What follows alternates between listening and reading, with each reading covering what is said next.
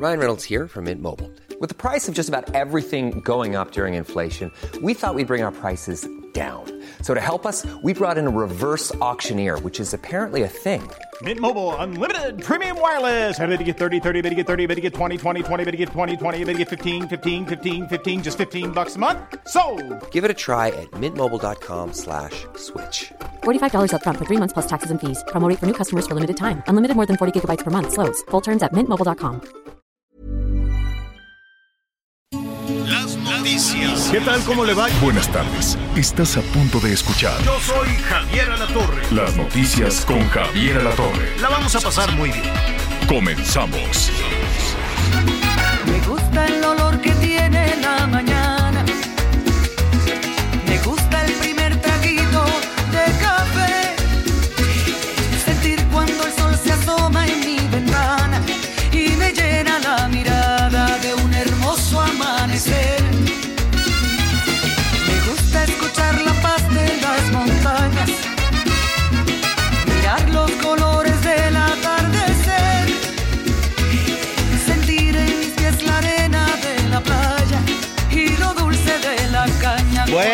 Pues eh, ahí está. Hoy bien y de buenas.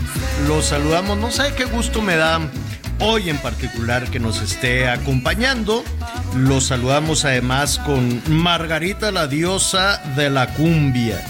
Y esa canción se llama Qué bonita es esta vida. A ver, señor productor.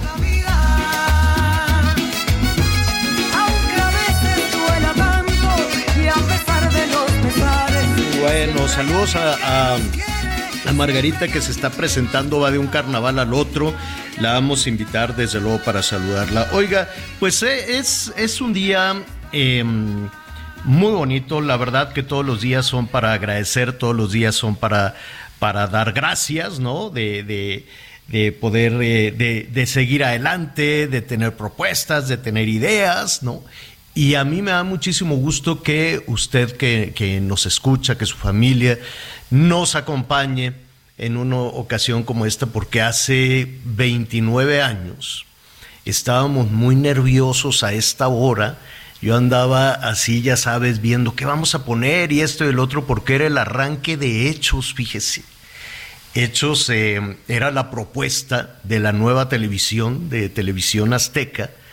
Este era la propuesta para el noticiero estelar, para las noticias, y había pues mucho comentario alrededor de eso. ¿Quién iba a ser el conductor, la conductora? No, había muchos grupos en la puja, desde luego, por, por, eh, por la televisión azteca. Y entonces, pues en aquella, en aquella, yo había levantado la mano desde luego antes y ya le contaré, ya le contaré con mayor detalle cómo, cómo fue esta situación, cómo fue ese primer día.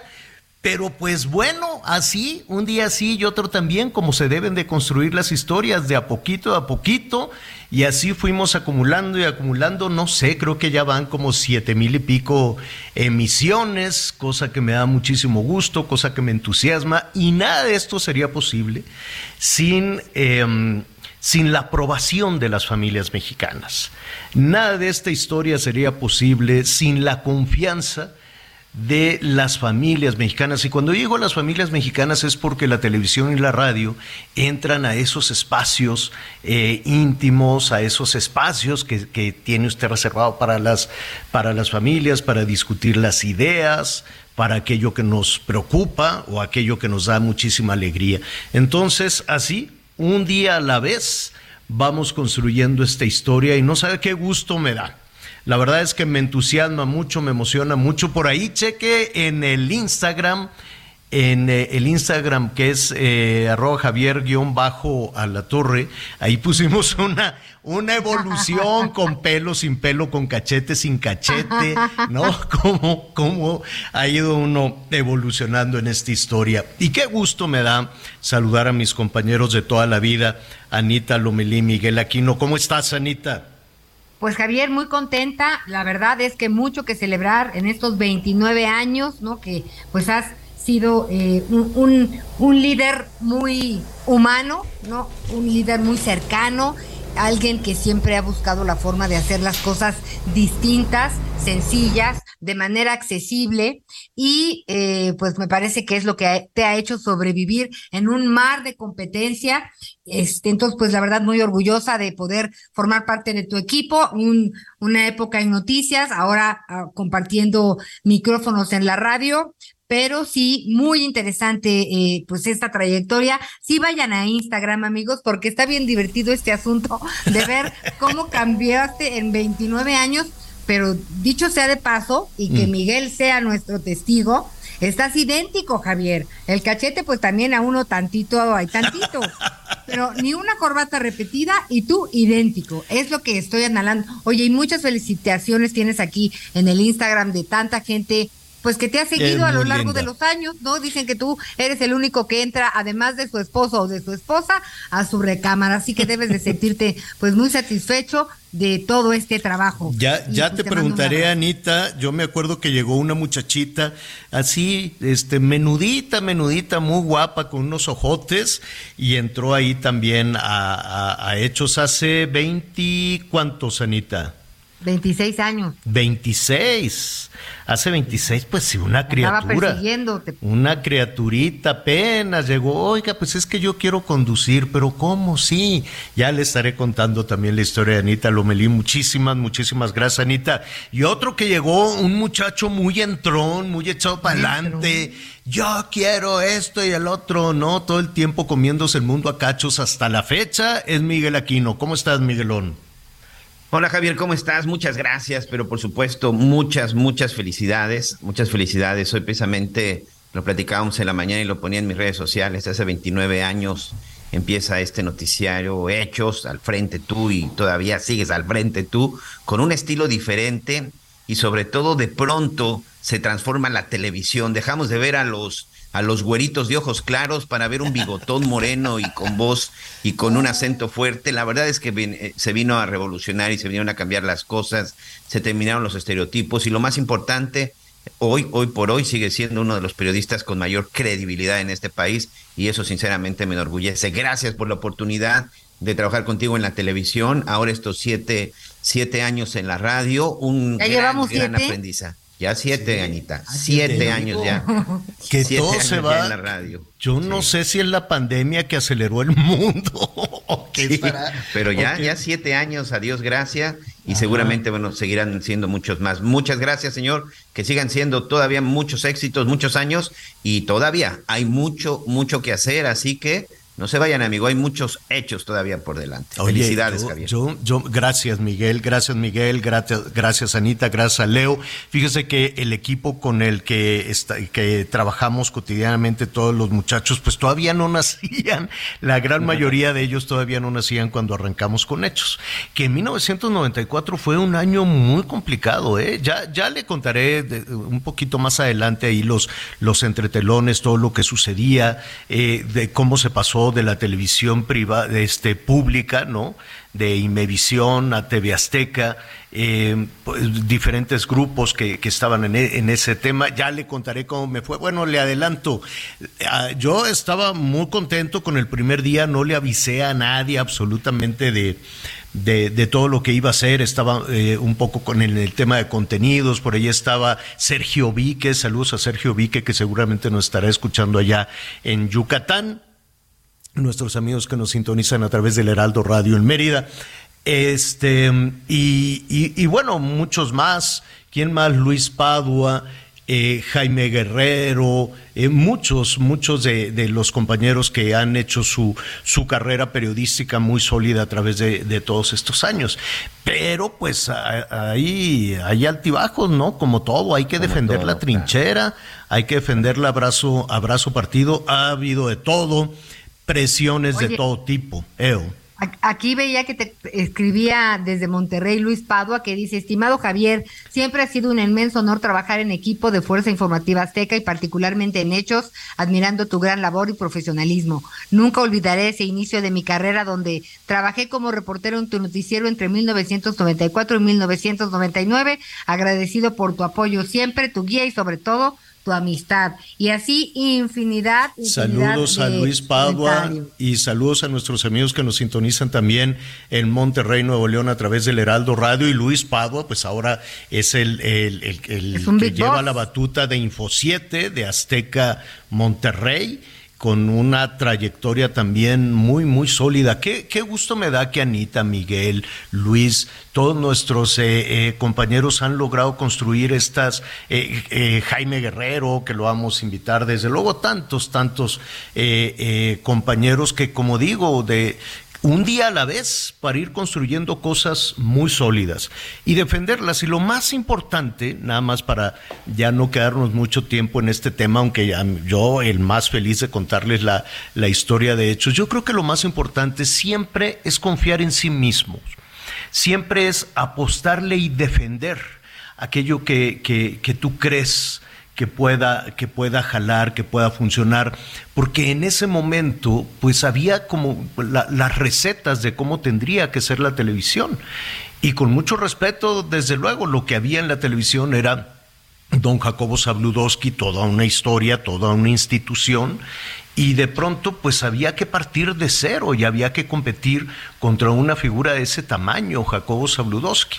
Entonces lo que hicimos fue eh, buscar unas alternativas distintas y la principal alternativa era acercarnos a la gente acercarnos con sus historias a las familias, a las jefas de, de- familia, los jefes de familia, los estudiantes.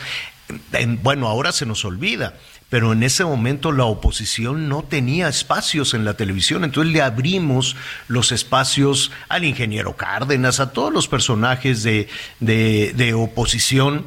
No todos tenían, no, no, ¿cómo te diré? No todos tenían la habilidad para poder utilizar ese espacio, ¿no? Muchos de, de oposición se acercaban a la televisión para decir que no tenían acceso a la televisión y yo les decía, bueno, pues ya lo tienes, ya puedes cambiar este tu discurso. Y algunos con, con con muy certeramente, otros con mucha torpeza, lo, lo hacían. Fue un año complicado, fue una, de- desde el principio salimos a la sierra, a las calles, a las ciudades, a hacer todas estas, todas estas historias que nos permitían abrirle esa oportunidad a todos los sectores. Una oportunidad que de alguna u otra manera pues estaba mm, no cerrada, pero era muy complicado, ¿no? Era muy difícil que alguien que no fuera el gobierno, para que vea, pues todas las cosas se repiten, la gente que gobierna, sea del PRI, sea de Morena, sea del PAN, ¿no? Este, quieren ser los únicos protagonistas de los medios de comunicación. Esta es una historia que hemos vivido y que, y que hemos visto a través de los años. Así sea el PRI, así sea el PAN o así sea Morena, quienes, quienes gobiernan siempre quieren tener em, el, no el control, pero la verdad absoluta. No escuchan a nadie, no quieren escuchar a nadie y quieren que todos los medios de comunicación reproduzcan única y exclusivamente su visión del mundo. Yo no quiero decir que sea buena o que sea mala, pero este país no se conforma únicamente con la visión de las cosas a partir del gobierno. El Palacio Nacional está en la Ciudad de México, está muy lejos del resto del país, ¿no? Y- pero esto no, no es, no sucede únicamente hoy, ha sucedido siempre. Entonces, por eso nuestra responsabilidad como medio de comunicación es escuchar, sí, lo que tenga que decir el gobierno, que, es voraz, desde luego, siempre así, en cualquier lugar del mundo, ¿eh? no nada más en México. En cualquier lugar del mundo es voraz porque quiere todos los espacios, quiere todos los reflectores, quiere todas las cámaras, quiere todos los micrófonos, quiere todos los programas de radio y quiere que solo se escuche su voz, cosa que pues eh, no, no puede ser así. Estamos el resto de los ciudadanos que somos mayoría que somos más. Los ciudadanos somos más que los que gobiernan. Y ojo, los ciudadanos somos muchísimo más que los malosos también. Entonces hay que escucharnos entre nosotros. Esa fue la filosofía en el principio y afortunadamente la hemos defendido. Y hemos insistido en que así sea, insisto, con presiones de todo tipo. Los gobiernos se enojan, te presionan, te amenazan, te dicen, y los malosos también, ¿no? Oye, Javier, pero una, una pregunta. 29 años, estás hablando de cómo construir pues este espacio y, y hacer que sobre todo sobreviva a los tiempos y a la competencia y, y en la casa de las personas.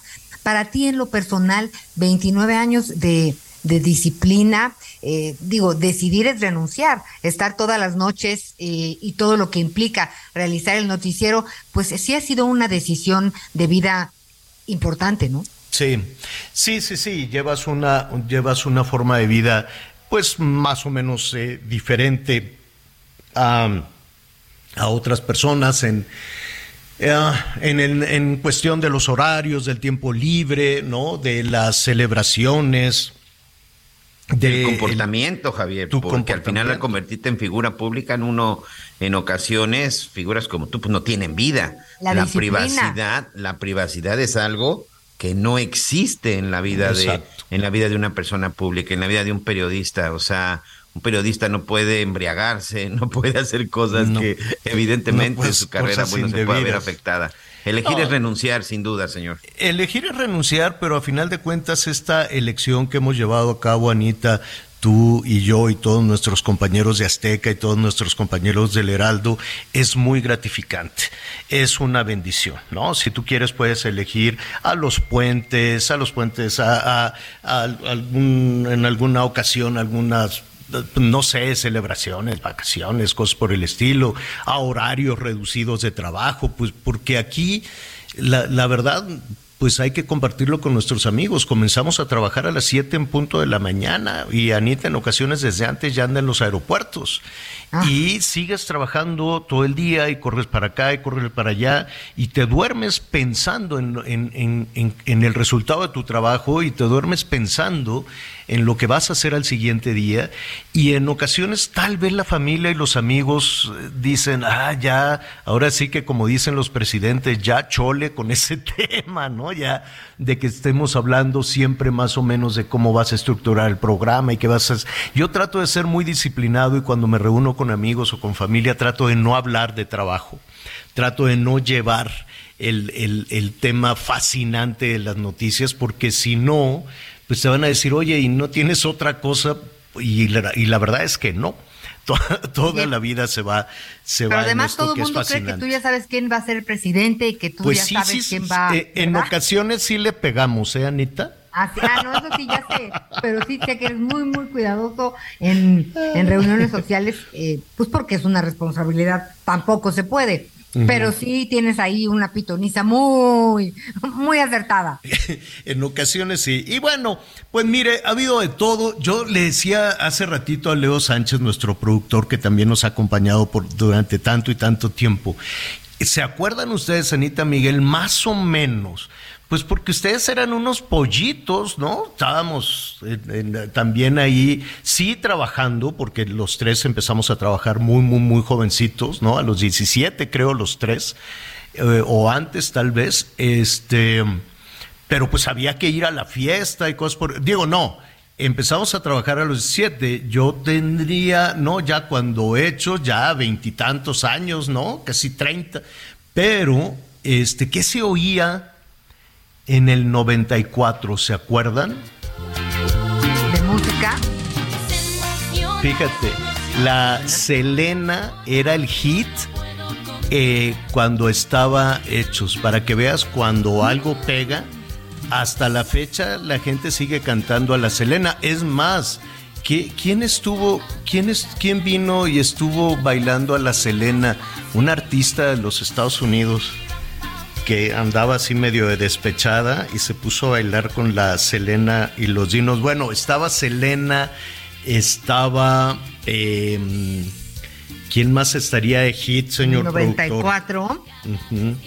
Pues no recuerdo, pero... Yo tampoco me tenía tanta desesperación por trabajar que no pensaba en nada. Ah, na, na, na. Mira, ¿te acuerdas de Garibaldi y la ventanita? Ah, sí, sí, claro, claro. que sí. Ah, A ver, pónganle. Desde me- ¿Esa?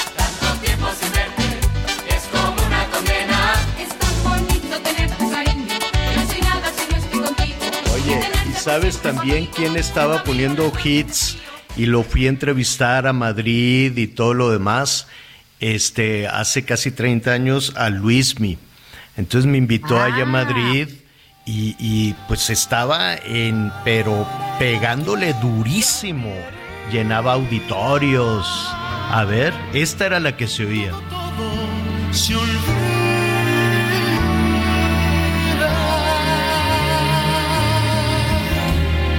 el día que me quieras la rosa que engalana No lo puedo creer. Se vestirá de 30 años del día que me Empezaba- quieras. cuando empezaban los discos de boleros, cuando los se discos de Armando boleros. Claro. Y entonces hubo una presentación en Madrid y ahí te voy. Ahí te voy a Madrid a entrevistar a Luis Miguel, una presentación que fue todo un éxito y estaba pues Luis Miguel en los cuernos de la luna. Definitivamente, ahí en los cuernos de la luna. Y lo que se oía en todas las posadas y todos los bailes, pues ya sabes, era este, pues la Selena con todo. ¿Qué más se oía, señor productor? Que le sirvan cerveza, que le sirvan refresco o un helado sorpresa. ¿Qué es lo que quiere la nena? ¿Qué va a pedir la princesa? ¿Qué se le antoja a la reina? ¿Qué quiere la niña fresa? Ay, un banana split, en buena onda, ¿no? A ver, la niña presa, ¿cómo que qué va a creer la princesa? ¿A ti ca- te cantaban seguro esa, Anita Lomeli? Sí, eso Te cantaba, ¿qué va a querer la princesa o no? Oye, fíjate cómo pasa el tiempo y estas canciones se siguen escuchando. Es, es increíble, ¿no? Cuando una producción le pega, pues le pega durísimo. Y el gran Juan Gabriel, ¿no? Que definitivamente, ¿qué, qué, qué No, bueno, ese hombre, ese hombre entonces? hasta el día que murió dejó de tener un éxito, o sea, ese hombre Claro. cada año tenía un éxito. ¿Sabes yo por qué recuerdo también mucho 1994? Porque también era, que también al final son épocas de inicios y, y también de finales. Es el año en que se separa Timbiriche y curiosamente era el año cuando más se escuchaba Timbiriche que sin duda para muchos que crecimos en la década de los 80, pues una generación, ¿no? Que somos la generación Timbiriche. También 1994, por eso no se olvida, ¿eh? Para muchos. A ver.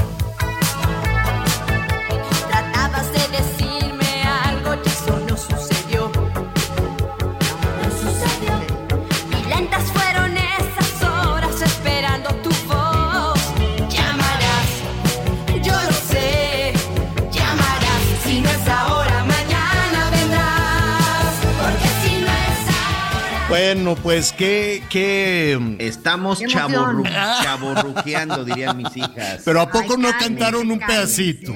¿A poco no, no la tararearon aunque sea? ¿eh? Ah, no, ¿A poco 100%. cantaron? Oiga, muchísimas gracias por todos sus comentarios, por todas sus llamadas. Tenemos muchísima información. Gracias a todos nuestros compañeros de todo corazón de Azteca Noticias. Gracias a Ricardo Salinas. Gracias a Benjamín Salinas también, la nueva generación que está tomando las riendas de, de Azteca por algo muy importante que es la confianza. Si no tienes la confianza de tus compañeros, la confianza de los directivos, la confianza de tus jefes, pues difícilmente vas a tener la confianza de la ciudadanía. Entonces ya después le voy a contar, mire, literal, en dos ocasiones, dos o tres ocasiones, a golpes, ¿eh? Ah, sí, ni modo, y luego fueron y me acusaron. Ay, que a la torre le pegó al director y que no sé qué, y rompió una ventana, que... Ah, pues que la pague, ¿no? Y este... Y, y- y, pues así hay que defender las convicciones también, a golpes. Y me he defendido de los gobiernos y de los policías y de eh, cuando, cuando confías en ti mismo, digo, no, no te tienes que ir a golpes por la vida. Fue, digo, dos veces en 30 años está bien, ¿no? ¿O, o cómo? ¿No? Poquitas veces. Malo que digan, no, este está loco, siempre se va a las patadas. No, no, no. Fueron dos nada más que me llenaron el buche y, pues, pues ni modo. En ocasiones así, en ocasiones así es la vida. Eh, ya le estaré ahí contando un poquito más de quién. Gracias a todos. Fernanda Familiar, Imagen, muchísimas, muchísimas gracias. Al ratito voy a poner aquí también tu, tu mensaje. Qué linda eres. Felicidades también por una larguísima carrera de Fernanda Familiar. Eh, de Monterrey, ah, la señora Linda, gracias, gracias también, que es la mamá de Leo Sánchez, nuestro productor. Un beso muy grande hasta Monterrey, Nuevo León y a todo el país. Y yo me puedo quedar aquí todavía hablando, pero pues creo que hay que ir a vender cosas para pagar las cuentas. Entonces volvemos inmediatamente después de los anuncios.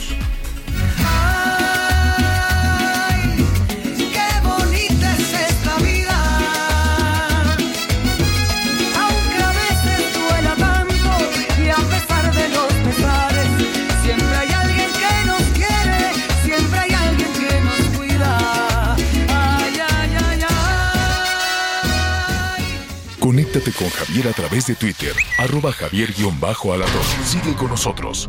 Volvemos con más noticias. Antes que los demás. Todavía hay más información. Continuamos. Las noticias en resumen.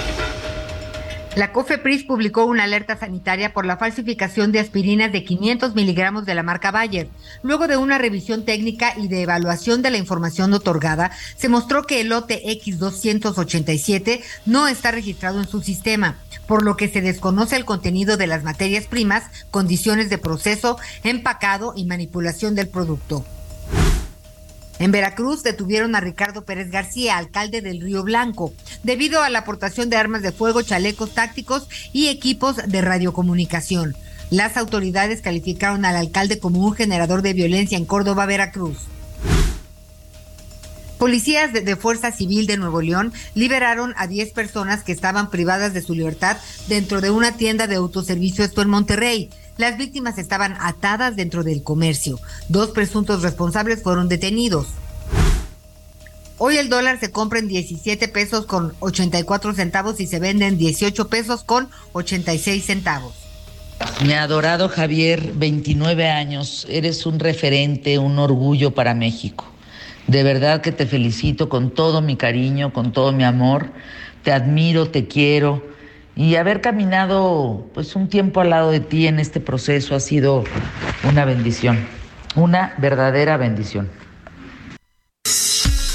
Bueno, muchísimas gracias Fernanda, es Fernanda familiar. Este, que bueno, son muchos años también de caminar juntos. Felicidades, Fernanda. Felicidades, cumple 23 años con su programa. ¿Qué tal, Fernanda? Felicidades, Fer. Y pues también, eh, pues muchos, muchos de, muchos de carrera. Y le mando un, un beso. También de niñita empezó, ¿eh? de jovencitita. No, Tremenda la Fernanda, queridísima. Sí, sí, queridísima Fernanda. Bueno, Oye, aquí te dicen más comentarios rapidísimo en Instagram, es que bien monos, te dicen muchas cosas, entre ellas que eres el Forever Young. Ah. Que te sientas, o sea, un piropazo. El siempre joven, dicen. Bueno, pues este, gracias, gracias de todo corazón. Fíjese que entre las historias que que siempre hemos tratado de reflejar es el esfuerzo de los emprendedores en este país, ¿no? De la gente que quiere salir adelante, que no quiere depender de las, eh, pues de las ayudas y, y, que quiere hacerse responsable de los suyos, ¿no? De sacar adelante a sus hijos, de sacar adelante a su familia y algo que ha sido recurrente en la historia de, de nuestro país y esto se lo comento porque estoy presente, estoy haciendo toda una investigación que estoy ya casi por terminar para presentárselas en la televisión y en la radio, que tiene que ver con la historia del comercio en, en México.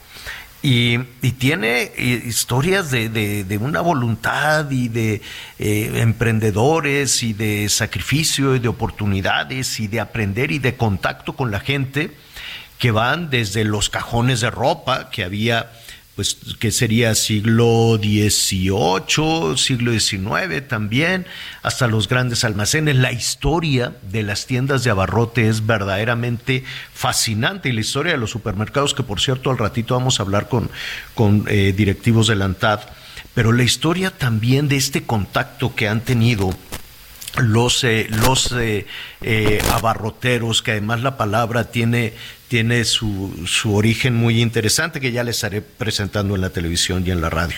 Han tenido que batallar, en muchas ocasiones cuesta arriba, en muchas ocasiones son negocios familiares, en muchas eh, ocasiones, en la mayoría de las ocasiones con una buena administración son negocios prósperos, pero por alguna u otra razón siempre la, la gente de gobierno históricamente, no nada más ahora, históricamente les meten el pie que si son acaparadores, que si porque ellos sí, porque lo que quieren siempre todos los gobiernos es darle una mordida generosa a la ganancia poquita o mucha que, puedas tener por el resultado de tu trabajo. El gobierno siempre te va a querer quitar este tu dinero y además te pone trabas y cosas. Me da muchísimo gusto saludar a Cuauhtémoc Rivera, presidente de la Alianza Nacional de Pequeños Comerciantes. ¿Cómo estás, Cuauhtémoc? Buenas tardes.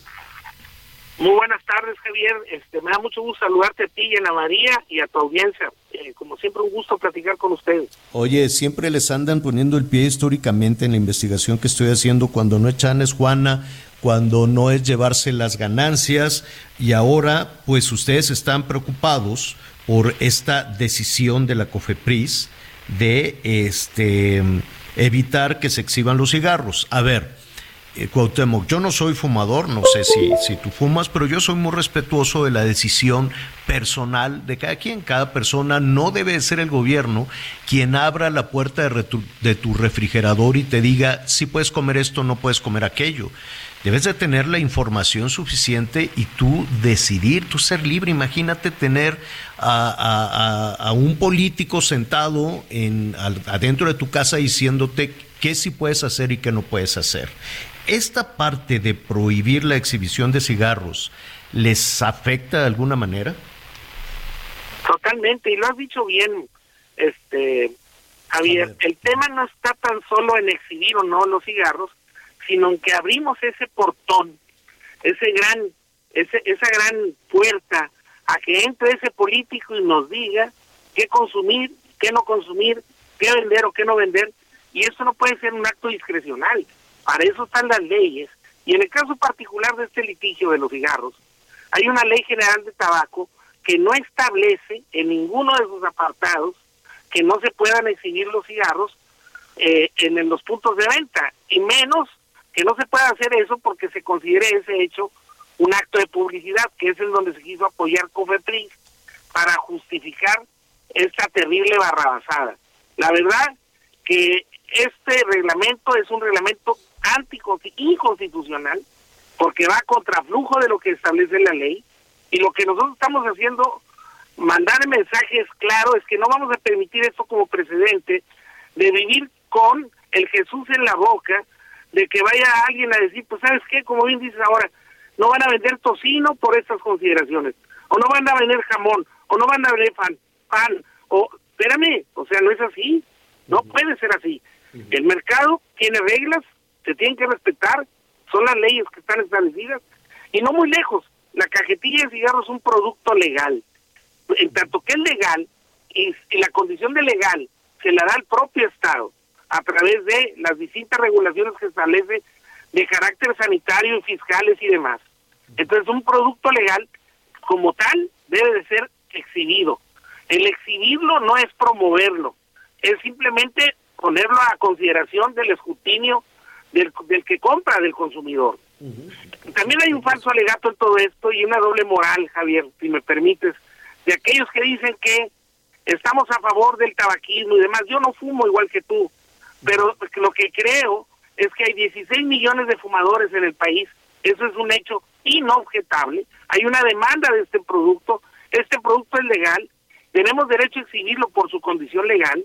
Y además de eso, no es que estemos al exhibirlo y de ofertarlo, estemos en, a, favor de, de que de, del tabaquismo, de que la gente se enferme o lo demás. No, y tampoco el prohibirlo, hay que decirlo completo el enunciado, significa que el prohibir una mercancía logres tú una mejor condición de salud para la gente. Yo podría atreverme a decir que es lo contrario, que lo que se prohíbe se promueve y se consiente más, se alienta más a la gente a fumar más. El último millón de fumadores que ha habido en el país son menores de edad, son jóvenes, mejor dicho, más que menores, y son mujeres. 16 millones de fumadores del país. No se ha podido avanzar de ahí y las prohibiciones no nos van a llevar a un mejor puerto de todo eso. Definitivamente Por tanto, Estamos defendiendo nuestro derecho a vender. Eh, ahorita te voy a preguntar cómo lo están defendiendo. Únicamente acordarnos que este gobierno decía prohibido prohibir y entonces pues quién sabe qué pasó porque cada vez hay más hay más este prohibiciones, ¿no? Yo yo sé que tal vez tal vez por ahí algún funcionario no puede, ¿no? Tiene hijos adolescentes que andan vapeando, que andan fumando y como no pueden, dicen, ah, entonces como yo no puedo, mejor lo prohíbo todo. En fin, tal vez dicen que por ahí que por ahí puede venir la cosa. Pero dime algo, ¿qué van a hacer? Eh, ¿Se van a parar, pero o, o, qué harán? Mira, el día de ayer, eh, Javier, el día 20 de febrero, para nosotros pasa como un día histórico, memorable, en cuanto que el, el sector se animó, lo estuvimos meditando, cavilando, para poder a dar la pelea en, en términos jurídicos, en, los tribunales. Entonces decidimos presentar una demanda como organización, como AMPEC, a nivel nacional, ahí en Periférico Sur, ahí donde está el Poder Judicial de la Federación, ahí estuvimos con todo el machote de, de, la demanda de amparo, del, del, amparo como tal, son tres juegos, o siete tantos, no sé qué tanto, un montón de hojas, cada amparo lo nos apoyaron un buen bufete de abogados que se nos acercó pro bono.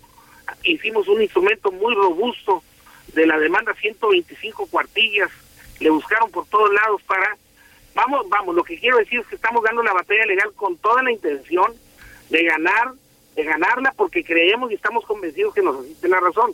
Eso mismo hicimos en todo el país y presentamos en 25 estados de la República demandas colectivas, o sea, 32 demandas que, que colectivamente colegian a más de cerca de 700 este, demandas de amparo de forma individual, es decir, nos fuimos por las dos vías y estamos esperanzados de que de aquí al viernes, que es cuando se vence el plazo, podamos lograr presentar demandas de amparo en todo el país.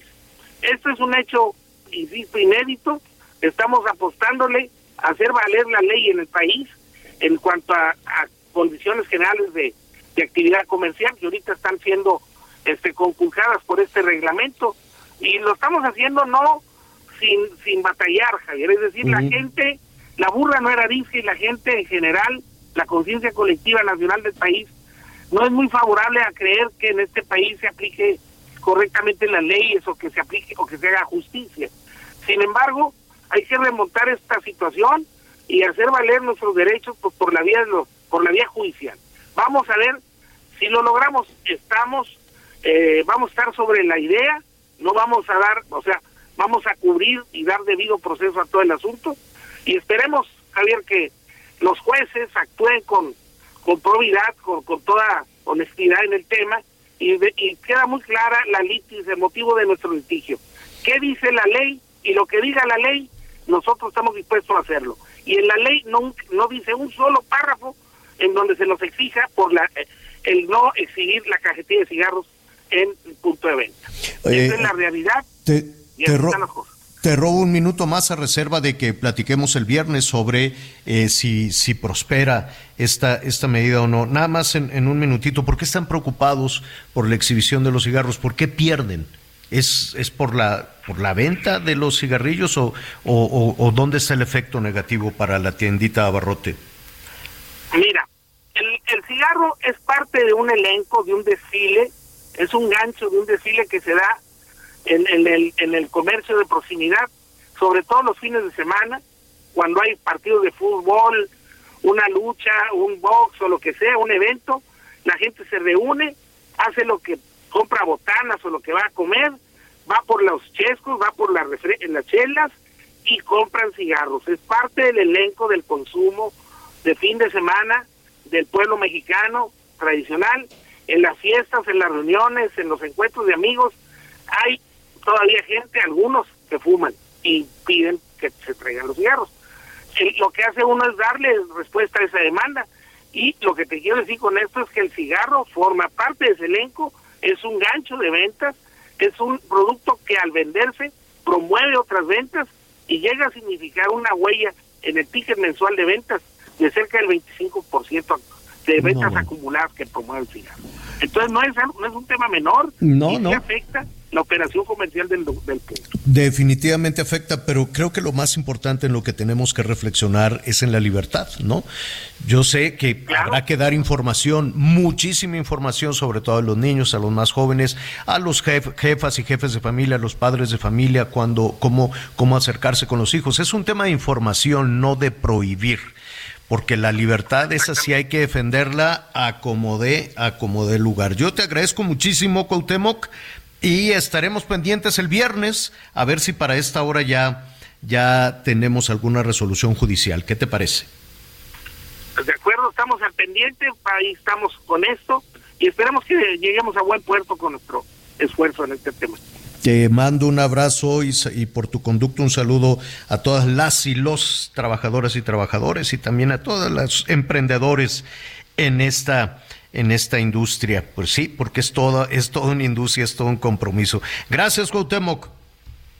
Sí, saludos a todos, muy buenas tardes. Hasta luego, buenas tardes. Oye, ¿y sabes qué? De Mm. repente me preocupa a veces, Javier, Mm. que parece que en este afán por defender la libertad, que, que tiene que ver con el libre albedrío y que cada quien tome las decisiones que considere mejor o las que le gusten, este, este afán de defender el tema de que se exhiban los cigarros o no se exhiban los cigarros, de repente hay quien se enoja porque dice, bueno, que no se dan cuenta que hacen daño, pero ese realmente no es el meollo del asunto. El meollo No. del asunto pues tiene que ver con una educación, con información y como lo dijiste al principio, con la libertad. No Claro. podemos prohibir. Usted dígale a un niño no, que automáticamente eso será realizado en cuestión de segundos. Ninguna persona quiere tener un político al lado. Siempre están al, fi- al final. No quieres tener ni un político ni un policía al lado, ¿no? O sea, están reprobados. Ahora imagínatelos que, que abres el refri y te salga un político, si puedes comer esto, no puedes comer aquello. Bueno, a ver, dame la pura información y yo soy, tengo que ser libre de tomar mis decisiones. Oiga, ahora que estamos de celebración, yo le quiero mandar un abrazo enorme también y felicitar a Armando Guzmán. Porque Armando, déjame decirte, primero te saludamos hasta Washington. Armando, felicidades porque estamos cumpliendo 29 años de hechos.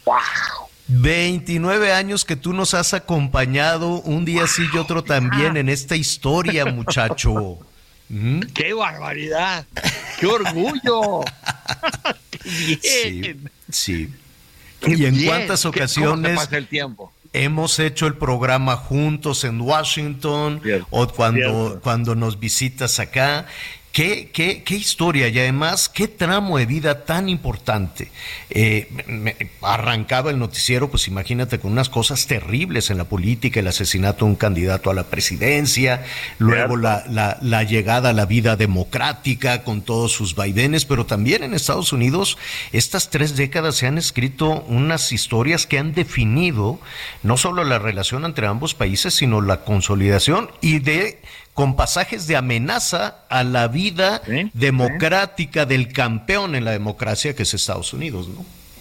Eh, Efectivamente, y tantas, tantos eventos como ah, la caída de, de, ah, de- de muchos de los mitos que había en el Medio Oriente, ah, toda esta transformación que hemos visto en Medio Oriente, los ataques a las torres en, en Estados Unidos y después una serie de transformaciones importantes con otras guerras que han tenido impacto no solamente en Estados Unidos, sino al final en, toda la, en todo el mundo el mundo occidental. Entonces creo que es muy, muy importante.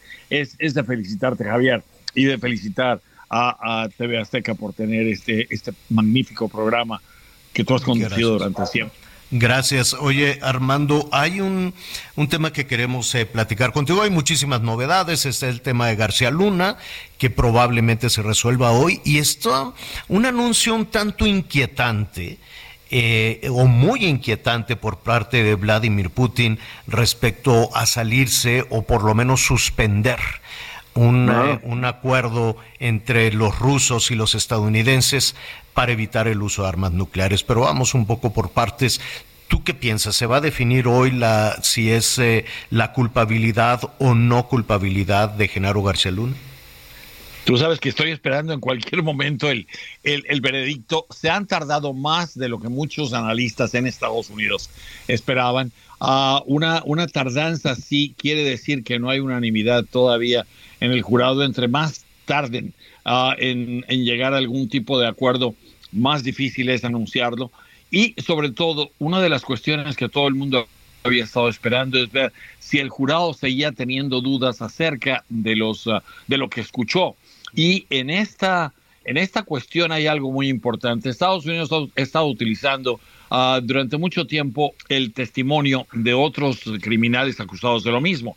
Y esto lo hizo durante la eliminación de la Cosa Nostra, en la que ponían gangsters ah, contra gangsters. Esto mismo lo ha utilizado y lo utilizó contra el Chapo pero muchos de los jurados empiezan a tener serias dudas acerca de si solamente esto es suficiente como para condenar a una persona, cuando hay muchas posibilidades de que puedan ser venganzas personales o venganzas por la persecución que ellos tuvieron de esa misma persona que hoy está sentado en el banquillo de los acusados. Ah, nadie es puro y nadie es, es, es, es inmaculado. Final de cuentas, el, el, el jurado tiene que creer en las acusaciones y parecía que muchos de los miembros del jurado no habían estado totalmente convencidos de que esas acusaciones eran suficientemente desinteresadas y en aras de la justicia como para tomarlas en cuenta. Entonces, esta, esta tardanza podría estar mostrando eso precisamente. Oye, dime algo únicamente para, para prestar el tema. Los 12 ciudadanos que integran el jurado, eh, que de alguna u otra manera se tuvieron que familiarizar a marchas forzadas con lo que está pasando en México, con una descripción terrible además, ¿no? Del tema de corrupción y impunidad en México a partir de los testimonios. Eh, ¿Tienen que estar de acuerdo los 12 o puede haber una opinión dividida para el, para el veredicto? Tiene tiene, que haber una, una, una, una opinión unánime en, en, este sentido. Y eh, mientras no, no exista una de dos, o el que no está de acuerdo tiene que convencer a los demás, o al contrario. Y ese tipo de diálogos son los que pueden tardar mucho tiempo. Podría ser que fuera solamente una persona la que esté en desacuerdo, podría ser que fueran 10 o 12 eh, o 11, pero esto, esto, esto lo único que hace, y te digo porque hay mucha gente que esperaba que el uh, veredicto ocurriera de inmediato, que hubiera una sanción de culpable o no culpable. Pero en esta ocasión uh, aparece no, parece que los fiscales no han tenido o no, no tuvieron los suficientes elementos de prueba como para convencerlos de inmediato, y eso se debe a la tardanza. Bueno, pues estaremos pendientes eh, a, lo, a lo que suceda en las próximas horas. Podría ser, o podría, o podría el jurado pedir más días, ¿no? No, no hay un deadline, no hay una, no, no, no hay una fecha límite para esto. Armando, cuando éramos niños eh, vimos muchas películas y crecimos desde luego con la con la eh, amenaza latente, ¿no? La, la, versión que corría, si tú quieres, de voz en voz, eh, o las películas sobre la amenaza de una guerra atómica, de una guerra nuclear, desde luego con el antecedente de Hiroshima y, y la Guerra Fría, y que si los rusos iban a instalar los misiles aquí muy cerquita en Cuba, en fin, ¿no? Era, era, era, era un, un, un tema que ponía nervioso a, no solo a las familias estadounidenses, a las mexicanas también, por, por, por, por, por todo lo que geográficamente significa. Este tratado sabía y nunca tuvimos la certeza del tamaño del arsenal atómico. Será verdad, será mentira, pero de lo que sí había certeza es que había acuerdos para frenar esta situación, ¿no? Cierto. ¿Cierto? Y eso es precisamente lo que está siendo suspendido. El último de los acuerdos, dos otros han sido suspendidos también, han sido rechazados más que nada por Rusia. Ah, y ahora el terminar con este, no terminar, sino suspender este acuerdo START, ah, que limita las armas estratégicas de ambos lados. Ambos lados tienen un estimado de aproximadamente 1.550 armas nucleares cada uno.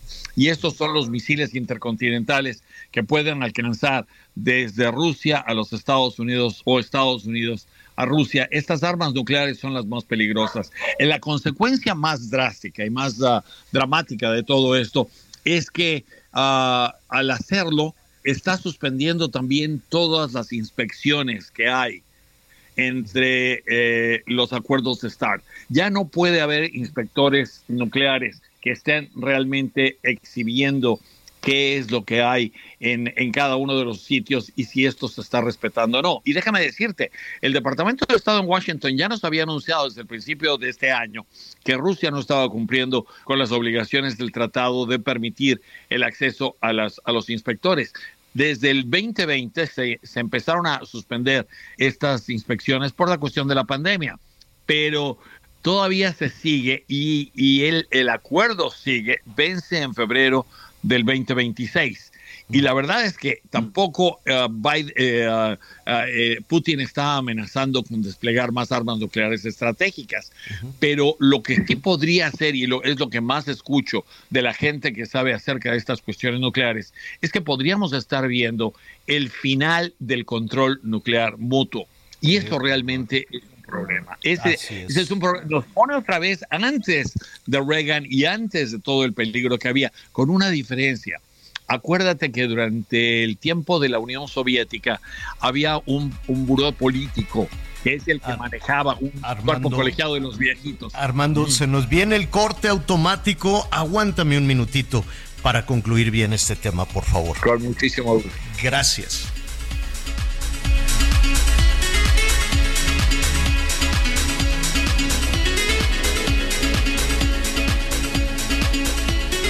Conéctate con Miguel Aquino a través de Twitter, arroba Miguel Aquino. Toda la información antes que los demás. Ya volvemos.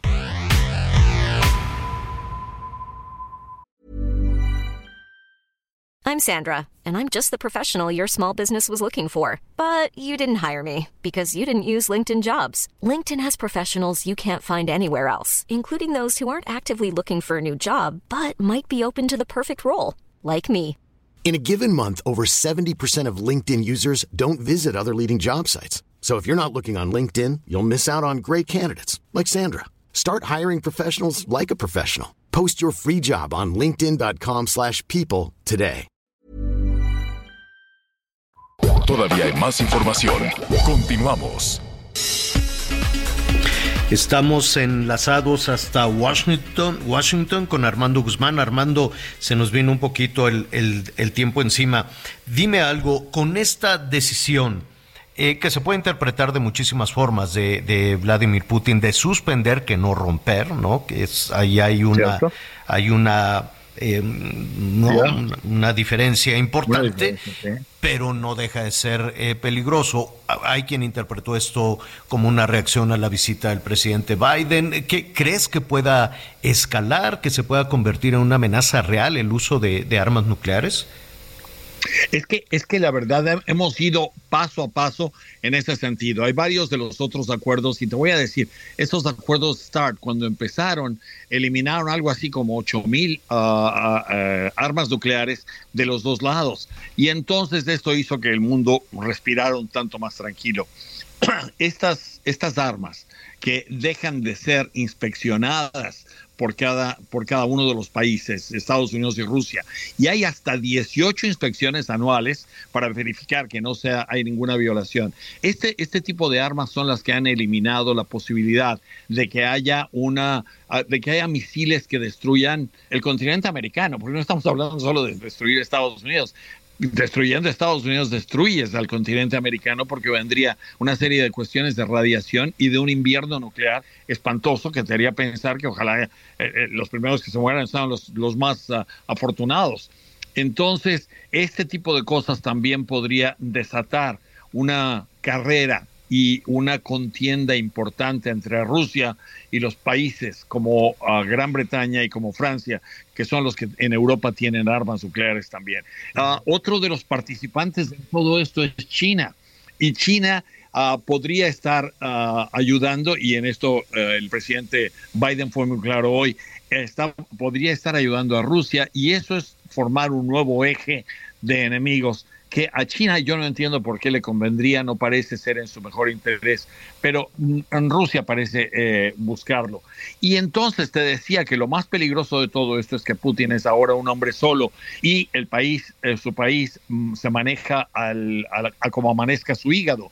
Esto nunca fue. En la Unión Soviética había el grupo de viejitos que tenían su, su buró político y entre todos ellos tomaban las decisiones y aún así la Unión Soviética era muy uh, peligrosa. Hoy con Rusia.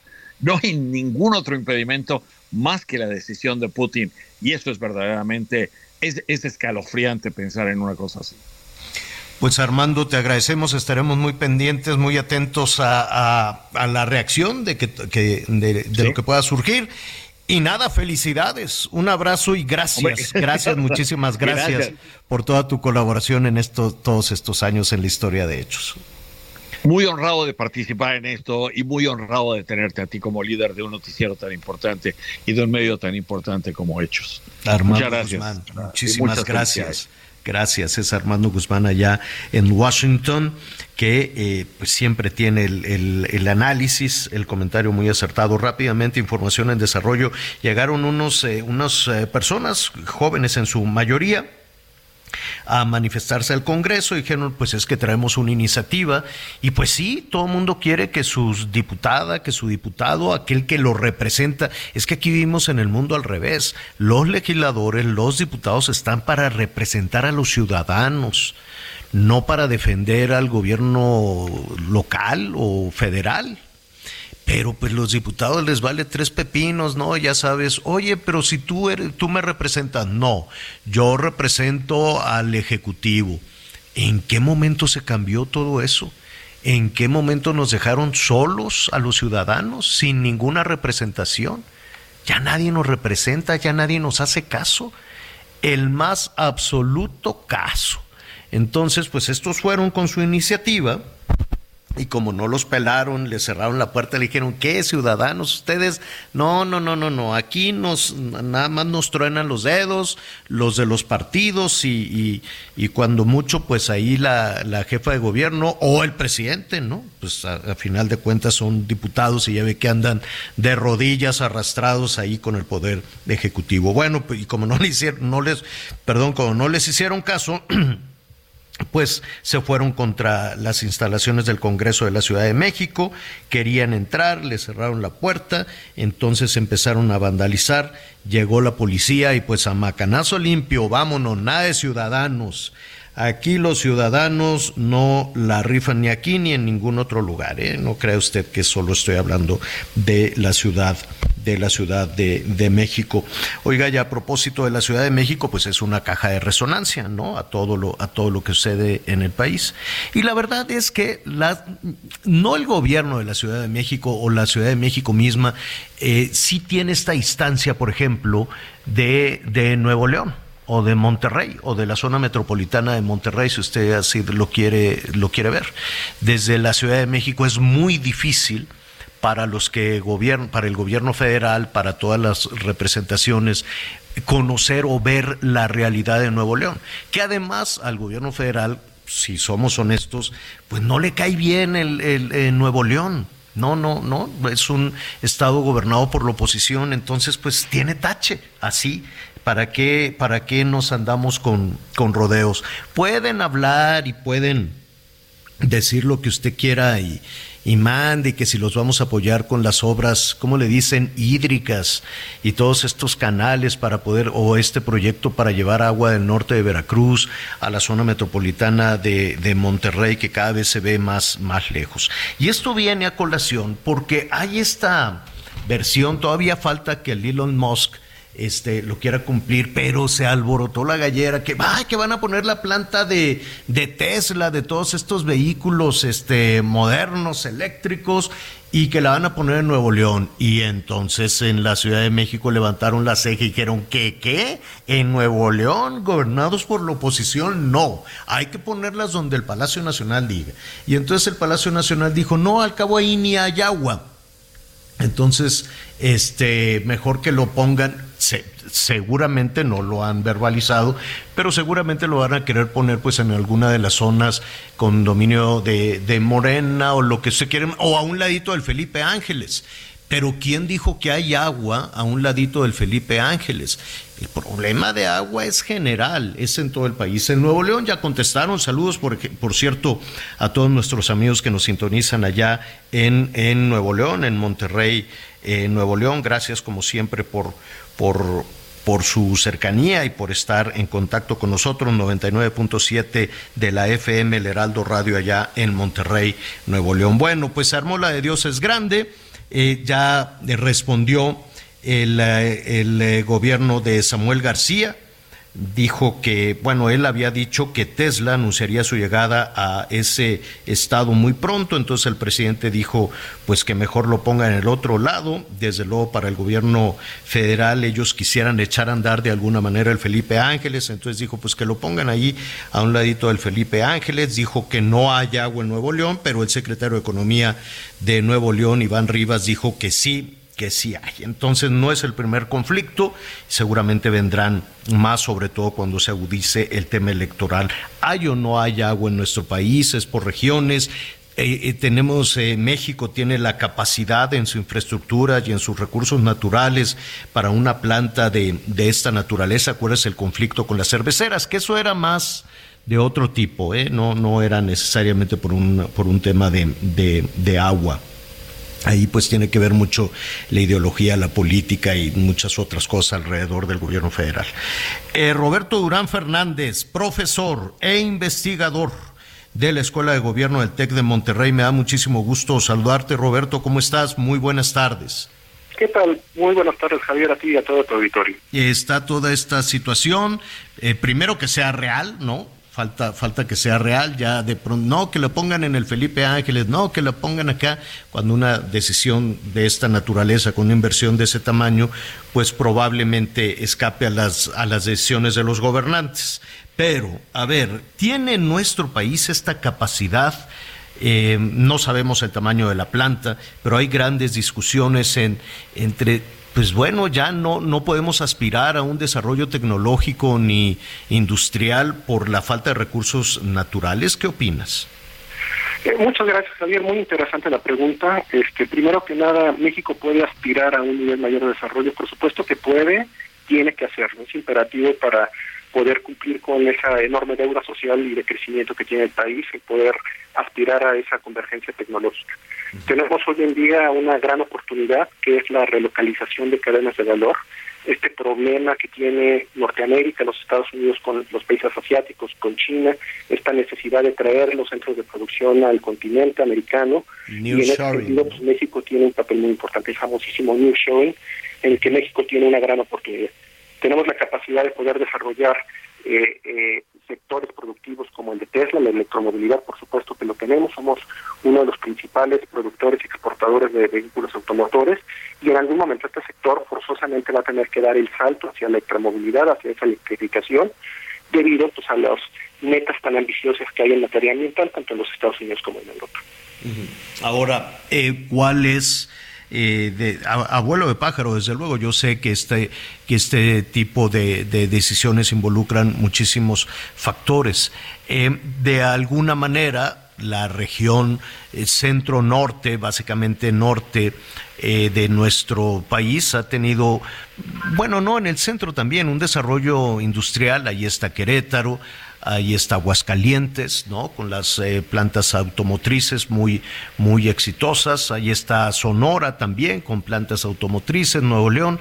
Eh, ¿Depende de alguna región? ¿Depende de, de, de, qué, cuáles son los, los principales factores para que esto suceda? Es una, es una gran pregunta, Javier, y al final a donde nos está llevando esa pregunta es cuáles son los factores que determinan el desarrollo industrial de un país. Para ser verdad no lo sabemos a ciencia cierta. Sabemos que hay cosas que ayudan, sabemos que tener un Estado de Derecho, protección de inversiones, capital, infraestructura. Sin embargo, la combinación de factores que pueden detonar en un momento dado el desarrollo industrial de cierta sección, pues al final del día termina obedeciendo a la historia, a circunstancias particulares y oportunidades como la que estamos viviendo en este momento. Lo que sí sabemos también es que es muy importante en este tipo de desarrollo industrial las cadenas de valor, la cadena de proveedores si va a estar una nueva empresa, ¿a quién le va a comprar? ¿De dónde le vamos a estar trayendo? Y el hecho de que tengamos ya clústeres automotrices en el país nos da una enorme ventaja para poder estar produciendo este tipo de productos. Los clústeres automotrices, ¿dónde están? Están en el Bajío, están desde la ciudad de Puebla con la Volkswagen, que recordamos es un proyecto ah, productivo que lleva pues, ya más de 70 años, y pues, en el norte del país. Entonces ahí es donde son se dan las condiciones en términos de proveedores de capital humano, de ingenieros para poder estar proveyendo y, desarrollando este tipo este tipo de sector. El tema de recursos naturales es sumamente importante, sin embargo, no es determinante. El tema de agua es importante. La realidad es que hoy no solo México, sino no, todo Norteamérica está padeciendo un problema muy grave de agua. Por ejemplo, de acuerdo a datos del monitor de sequía de los Estados Unidos, el 48% de toda Norteamérica está presentando condiciones de sequía en este momento. México afecta el 65% y esta condición no es exclusiva de nuestro país. California, Texas, por ejemplo, están viviendo este, este problema. Sin embargo, lo que es importante es el cómo vamos a invertir y traer soluciones que puedan contribuir a resolver este tema. Definitivamente la electromovilidad, la reducción de emisiones de carbono es algo que puede ayudar dentro de un gran esquema global a poder resolver este tipo de problemáticas. Es que escuchándote me, doy cuenta que la visión de los responsables de, de estas cuestiones en el gobierno federal e incluso en algunos eh, gobiernos estatales, pues lo, lo primero que se, lo, que se les ocurre, ah, entonces hagamos una presa. Yo no sé esta fascinación que tenemos en México desde, desde el México post-revolucionario apenas, ¿no? Desde 1930, 40 y demás. Tenemos, eh, tenemos más de 5 mil presas en el país. ¿La solución es esa? ¿Seguir construyendo presas? Eh, Es un, es un tema multidimensional, Javier. Una, una parte importante definitivamente es el tema del cambio climático, que es real, que está afectando eh, todo Norteamérica y, por ejemplo, el año pasado tuvimos problemas muy serios en todo el hemisferio norte, en Europa y Asia. Eso es real. Otro tema tiene que ver con la gestión del recurso hídrico. Y la gestión del recurso hídrico tiene que ver con cómo lo distribuyo, cuánto cobro por él, y al final del día quién se está llevando. Y hay, hay temas de justicia distributiva muy importantes. ¿Quién consume agua en el país? Vamos a ver, por ejemplo, de acuerdo a los datos del mismo Conagua sobre los permisos que hay de explotación de agua en el estado de Nuevo León, que ahorita estamos hablando de eso, el 58% del uso del agua es de uso agrícola.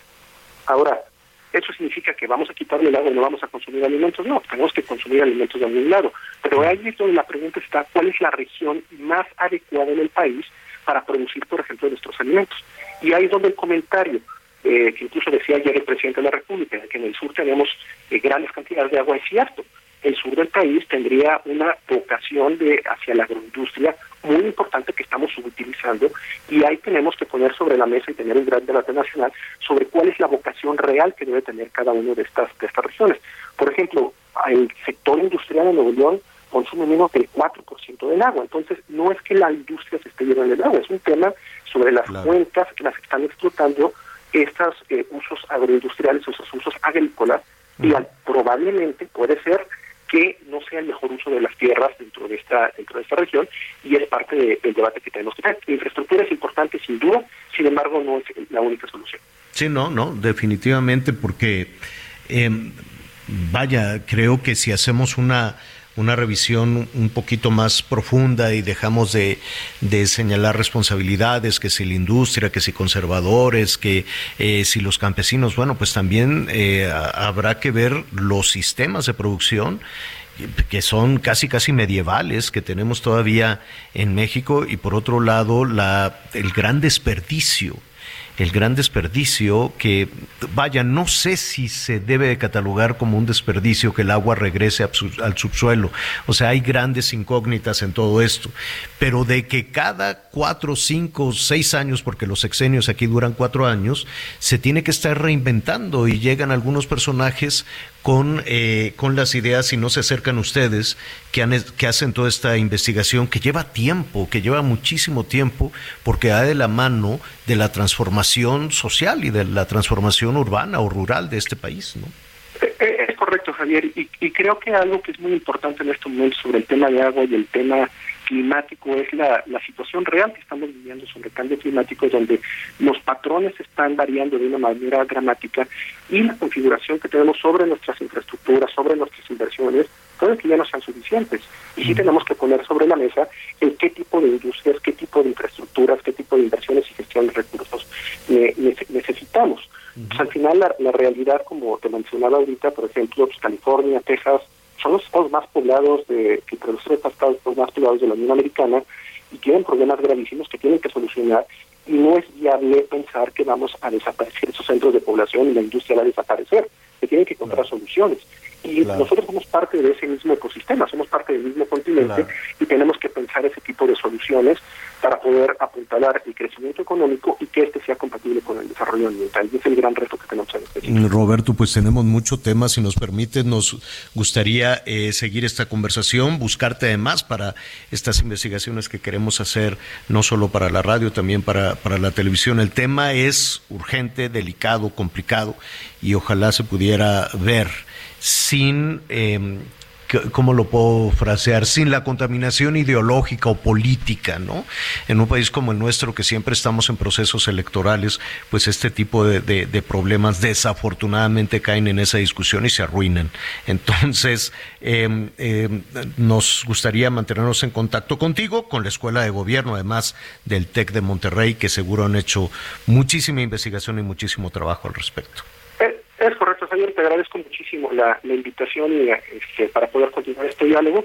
Y a lo mejor el último mensaje a tu auditorio sería de que no hay momento para estar triste, hay que ser optimista. Claro. Al final del día tenemos muchísimos retos por delante y esos retos necesitamos mucha inventiva, mucha creatividad para solucionarlos. No, hombre, la, la tristeza o la decepción eh, hace, eh, eh, provoca que se pierda energía. Mejor hay que verlo de otra manera y poder resolver esta, esta situación. Ya lo estaremos viendo por regiones. ¿Qué te parece si no tienes inconveniente? Me parece perfecto, Javier. Bueno, muy bien. Gracias. Es Roberto Durán. Roberto Durán Fernández, profesor e investigador del TEC de Monterrey. Muchísimas gracias, Roberto. Oiga, se dieron un agarrón, pero bonito ahí en el, eh, ¿cómo se llama? En el Congreso de la Ciudad de México, estos jóvenes que llegaron a presentar eh, la protesta, no los dejaron entrar, les cerraron la puerta. Digo, no protesta, traían una, una iniciativa, decían, oiga, nos pueden hacer caso, eran poquitos. A ver, podía salir alguien, ¿no? Que salga alguien a ver, sí, aquí te firmo de recibido, la iniciativa, tu diputado, tu representante es fulano, que salgan también, a menos de que no trabajen. Y entonces pues se armó la de Dios en grande, gas lacrimógeno, cachetadas, gritos, en fin. Ya le estaremos presentando también el reporte. Oye, pero eran bien un- poquitos. Sí, ¿para qué necesidad de pegarles? Digo, de veras, estos señores de negro que salieron, no sé si, o sea, en dónde están registrados.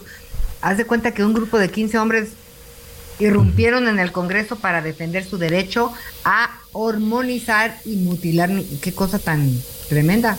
Bueno, Bueno, y unos pues se metieron a fuerza, ¿eh? Aquí veo a una chavita que se tronaron la puerta y ahí está adentro.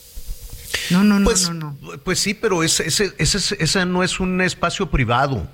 No, es un ¿qué espacio ciudadano. A, estas a estos niveles estoy Tiene que tener la puerta abierta, eran 5, 6, 10, 15, 20, 50 si tú quieres.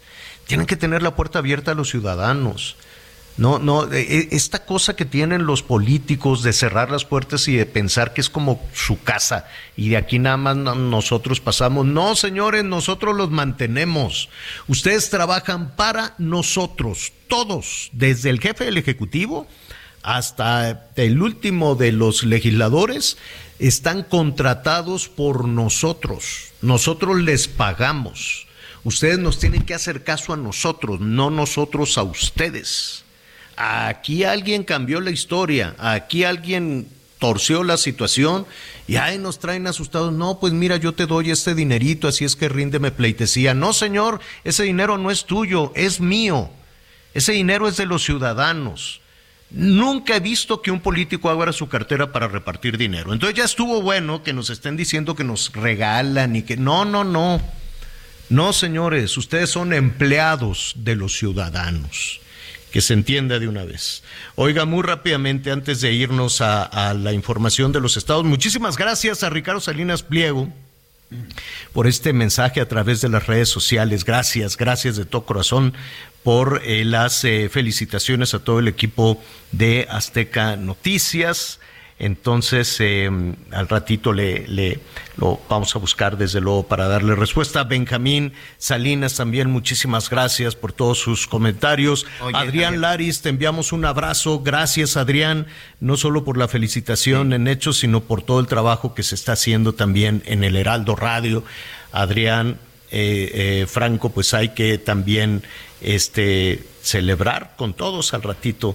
Vamos a estar platicando también con, Oye, con ellos. oiga, señora La Sí, Torre. Rápidamente. Dígame, sí, desde luego. Pero, yo, pero bueno, yo sé que siempre tú eres muy cuidadoso con esto, pero déjame leer el, el, el tuit del señor Ricardo Salinas, porque que la gente sepa, bueno, lo que al final Ricardo Salinas y en el y, y sobre todo en donde, en donde, en que en el lugar que ocupa, señor. Hoy el noticiero Hechos con Javier Alatorre cumple 29 años al aire. Felicidades a todo el equipo de Azteca Noticias por su gran trabajo y por informarnos todos los días. Esta última parte es la que más me gustó. Las cosas no se dicen, se hacen, porque al hacerlas se dicen solas. 29 años de hechos y no palabras. El mensaje de Ricardo Salinas Pliego al señor Javier Alatorre por los 29 años de hechos. Se vale, señor Alatorre, se vale también. No, pues lo que, lo que es, es. Subir un poquito. Así es. Oye, este, fíjate que ahorita me estaba yo acordando y desde luego Benjamín Salinas también envió un, un mensaje fantástico. Muchísimas gracias, Benjamín, a José Ignacio Suárez, en fin, a todos aquellos, pues, César Peón, hace- a. César Peón, César Peón, desde luego al ratito nos vamos a comer un taquito de carnitas o algo por el estilo. Pero, este, pues nada, con, con, con Ricardo yo recuerdo que le hice una entrevista hace 29 años, ¿no? Y pues estábamos tratando de, generar esa nueva, esa alternativa.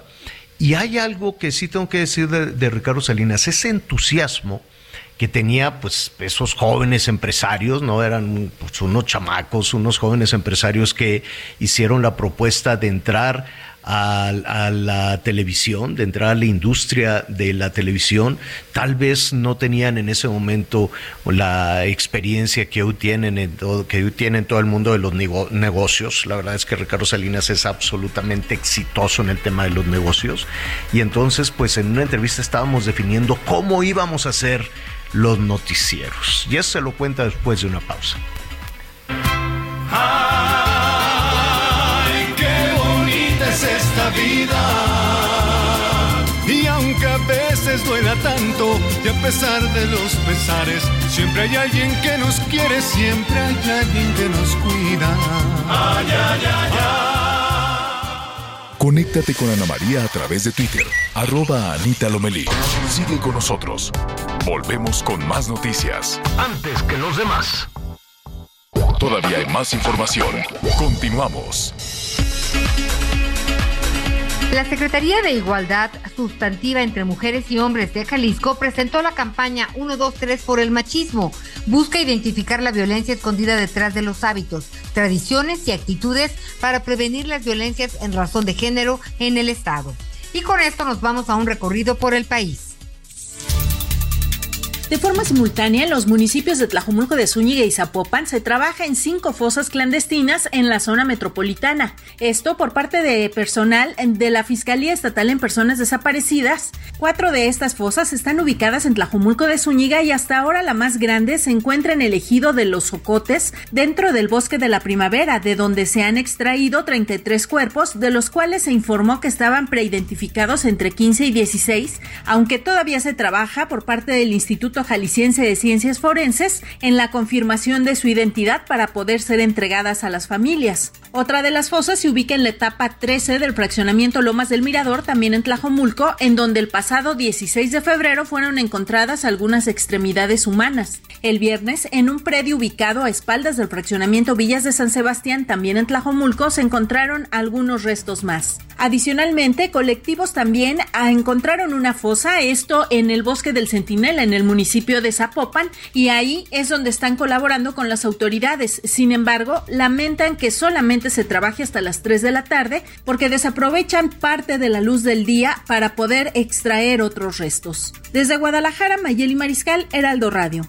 Magistrados de la Audiencia de Barcelona rechazaron la apelación que presentaron los abogados del futbolista brasileño Dani Alves contra el auto de prisión que se le dictó el pasado 20 de enero. De acuerdo con los magistrados, existe un elevado riesgo de fuga del exfutbolista de los Pumas debido a su capacidad económica, lo cual le permitiría abandonar España en cualquier momento, además de los severos y diversos indicios de criminalidad.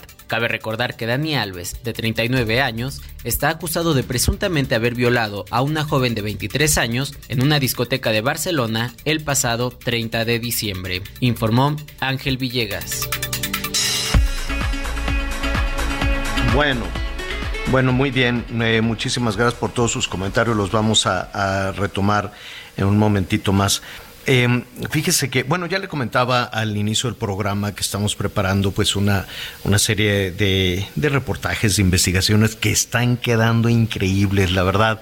Se los vamos a presentar en la televisión, se los vamos a presentar también aquí en la radio. Y, y, y uno, digamos que, que, que, el eje de todo esto es eh, conocer un poquito la actividad comercial como eh, saber un poquito el origen de la actividad comercial como hoy la conocemos, ¿no? Esto de ir a un gran almacén y ver las cosas y las novedades en la moda y cosas por, por el estilo, ¿no cree usted que ha pasado, que ha pasado tanto tiempo? O este asunto de ir, por ejemplo, a, a una tienda, agarrar un carrito y que usted decida, ah, pues yo quiero esta manteca, yo quiero esto, yo quiero aquello, ¿no? Eh, ¿No cree usted que, que ha pasado tanto tiempo? El primer supermercado, tengo que ir a Monterrey, atención, saludos, allá estaremos. Si no me equivoco, el primer supermercado fue en 1947, el, eh, en Monterrey, de quién era, pues la familia Garza este, y también en Tijuana, vamos a ir a Tijuana, allá arrancaron el Sumesa, si no me equivoco, arrancó el Monterrey, el Calimax arrancó en Tijuana, y es una historia formidable. Y mire, poquito antes, porque pues a ver, eh, de pronto pues Maximiliano no está tan lejos en nuestra, en nuestra historia. Pero bueno, ya le estaré contando yo de todo eso, los cajones de ropa, los grandes almacenes, el centro mercantil, en fin, todo, toda esta historia que es fascinante en la Ciudad de México, pero después en Nuevo León se, se modernizaron en, en, Monterrey y en Tijuana se modernizaron también muchísimo. Mire, hoy pues tenemos una industria muy fuerte, muy poderosa, la Asociación Nacional de Tiendas de Autoservicio y Departamentales, eh, que van a tener un, evento pues muy, muy importante después de todo este, y no cree usted que ha sido miel sobre hojuelas, ¿eh? también han tenido que batallar muchísimo para eh, lo que hoy es toda esta, toda esta actividad industrial y comercial. Vicente Yáñez es presidente ejecutivo de la Asociación Nacional de Tiendas de Autoservicio y Departamentales. Vicente, qué gusto saludarte, muy buenas tardes. Qué, qué, qué gusto, Javier, Ana María y a toda su audiencia de las noticias con Javier La Torre. Eh, te agradecemos mucho, como siempre les agradecemos mucho el espacio para poder platicar de estos temas muy interesantes para todos. Oye, a, a reserva de que nos cuentes de la Expo Antad, pues ya este, aquí públicamente te voy a buscar para que nos cuentes un poquito la historia de esta forma que, que ya con la cual estamos muy familiarizados, ¿no? Y que ya eh, parece que ha sido sencilla, pero que han ido en muchas ocasiones cuesta arriba batallando e incluso pues con las propias autoridades, ¿no? Con, con, con mucho gusto, Javier, y me voy a permitir enviarte un libro de historia que tenemos de esto que, que creo que te va, te, te, te va a resultar muy interesante. Estaba escuchando la introducción que hiciste y, y, y, por supuesto que es un sector emocionante que, que ha participado en, en, la, en la vida de nuestro país durante estos últimos años. Oye, ¿de qué se trata esta Expo Antad 2023? Mira, este, le, le estamos llamando la era de la movilidad. Es un punto de encuentro en donde compradores nacionales e internacionales se reunirán del 7 al 9 de marzo en Expo Guadalajara. Es una superficie de 55 mil metros cuadrados, 1.100 empresas expositoras nacionales e internacionales mostrarán a 47 mil visitantes que esperamos, compradores profesionales, por cierto, no, no es público en general, nuevos productos y servicios, pues para generar negocios y proveeduría, intercambiar información que permita por la implementación de mejores prácticas, la aplicación de nuevas tecnologías, también hay capacitación especializada para el comercio detallista, la cadena de abasto y lo que se llama el sector Oreca, que son hoteles, restaurantes, cafeterías. Eh, van a haber expositores de 20 países. Eh, contaremos también con la presencia de 25 estados, siete de ellos apoyados por sus gobiernos. Es un foro de negocios el más importante de Latinoamérica que se ha reunido, vamos a cumplir 40 años consecutivos este año, va a reunir a compradores nacionales e internacionales y bueno, pues este van a identificarse estas alternativas, contarán con la presencia de más de 2.500 compradores de las cadenas asociadas a la ANTAD y ya tenemos programados más de 11.000 encuentros de negocios ya preagendados. También vamos a tener pues pláticas en torno a la industria del retail, eh, tendencias de expertos en catas de vinos, maridajes, mixología, va a haber un pabellón del pan, eh, también este tenemos algo un pabellón vegano con la Asociación de Emprendedores Veganos, temas de soluciones logísticas también de la última milla muy importante y también de plataformas digitales.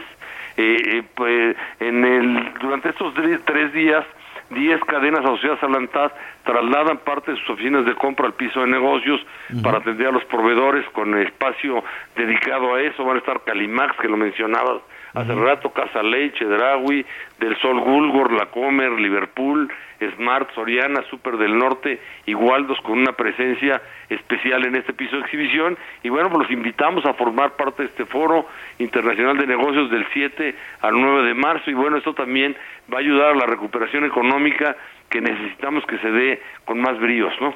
Sí, definitivamente. Dime, dime algo, bueno, es una oportunidad enorme para los eh, proveedores, me queda claro, pero eh, ¿quién, están, ¿a quién están convocando? ¿A proveedores, a compradores internacionales? ¿Quién puede participar? Sí, mira, están, están, están participando, por supuesto, los compradores de las cadenas asociadas a la ANTAD, pero también está abierto para que vayan compradores de pues de, de, de, cualquier parte de la, del, del, país y del mundo a, aprovechar estas oportunidades comerciales. Lo que sí, no lo tenemos abierto al público en general precisamente para que sea un evento de negocios, pero por ejemplo, vienen, vienen igual, eh, no sé, 400 o 500 compradores de Estados Unidos, de esas cadenas eh, que vienen a buscar el producto mexicano nostálgico. Vienen también 200 o 300 compradores de, de, países de América Central y del Sur.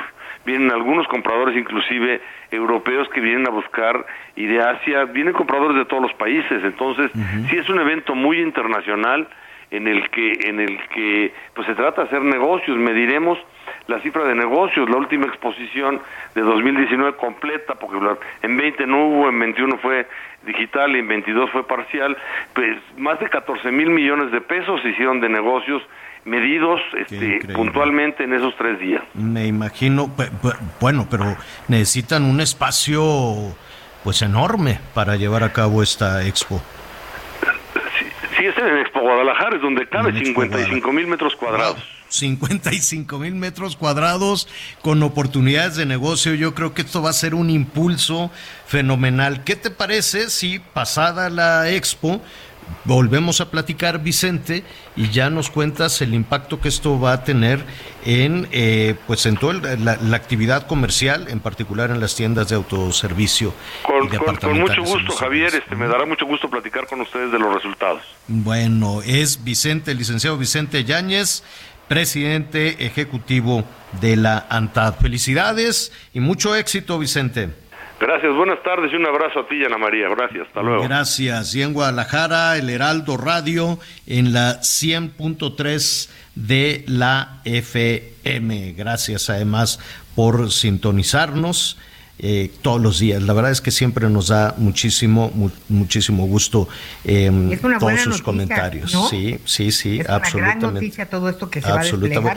Va a haber un foro del PAN. Les voy a decir a, los chavos de matre.pan que vayan porque ah cómo batallan para conseguir este ¿por qué no yo yo tengo una duda digo yo no no no estoy muy muy cerca de, de este tema en la en, el tema de la cómo se llama de la televisión de la radio pues hay mucha gente que levanta la mano para para poder trabajar, muchas jovencitas, muchos jovencitos, pero ah, cómo batallan para conseguir quien quiera trabajar en el tema de la panadería y de hecho lo están abriendo a personas mayores, ¿no? Mayores de 40, mayores de 50 que quieran trabajar y yo no sé si es por un tema de las ayudas, del dinero este que es nuestro, pero que el gobierno dice que como si fuera de ellos y lo regala. Es una ayuda, no es suficiente, Javier.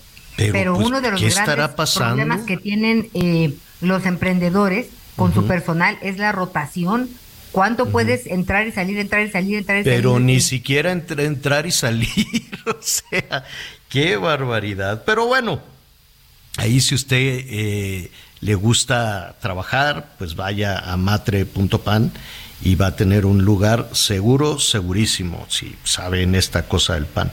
Oiga, a propósito de, eh, de la de la eh, felicitación de Adrián Laris, le mandamos un abrazo a Adrián. Laris, director de El Heraldo Radio, pues también queremos agradecer por estos, por este espacio en la radio, desde luego a Ángel Mieres, que es el presidente del Consejo de Administración del Heraldo, a María Cristina Mieres, siempre tan dedicada en todo el desarrollo social, ¿no? En todo el tema de la Fundación. Franco, un abrazo a Franco Carreño, el director general en fin, a todos, a todos aquellos involucrados en la operación de El Heraldo Radio, Heriberto Vázquez, quien más, no quiero que se me vaya, Isaías Robles, y Mina Velázquez, la coordinadora de información, todos ellos siempre, no sabe el entusiasmo, el gran entusiasmo que hay siempre en el Heraldo Radio, cosa que me da muchísimo, muchísimo gusto.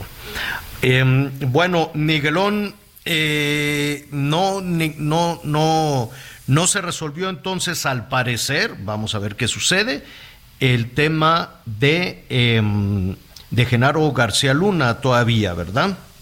Nada todavía, nada todavía, Javier. Continúan en esta deliberación por parte de los 12, de los 12 integrantes del, del jurado. Este, ahorita incluso ya hicieron como un break, están deliberando todavía, ahorita ya se fueron a desayunar, están en la hora de lunch, que es allá, que es la 1.30, si no me equivoco, en la zona de, en la zona, en la zona de Nueva York, y en este momento todavía no hay absolutamente nada. Eh, siguen revisando, han pedido varias de las estenográficas, eh, recordemos que el día de ayer fue día de asueto por el día del presidente, entonces hasta hoy se reintegraron. Yo creo que hoy Hoy todavía no vamos a tener resultado acerca de si es culpable o no Genaro García Luna de los cinco delitos que se le están, eh, por el cual se le están procesando en los Estados Unidos, Javier. Bueno, pues eh, ya lo hemos dicho, tiene que, tiene que eh, ser unánime, ¿no? Tienen que estar de acuerdo todos los, sí, por supuesto. ciudadanos en ese. En sí, ahí no puede haber una discrepancia de dos si están a favor, diez en contra, no. Ahí al, al final por eso están deliberando y todos deben de llegar a un acuerdo y deben de tener la claridad de las acusaciones. O sea, no pueden decir yo sí lo acuso y tú no. Una sola persona entrega y lee y lee su, su, su veredicto, que aquí es, en cada uno de los delitos es culpable o no culpable. O sea, no hay vuelta de hoja. Recordemos que en los procesos de Estados Unidos es diferente a México. Es este jurado integrado por civiles quienes van a declarar si es culpable o no y, en caso de que se le encuentre culpable, será posteriormente el juez, en este caso el juez Cogan, quien tarda todavía unos meses, ¿eh? porque tendrá que revisar todo el expediente mm. para determinar ya la sentencia, es decir, el tiempo que podría estar preso o el cual se le va a sancionar.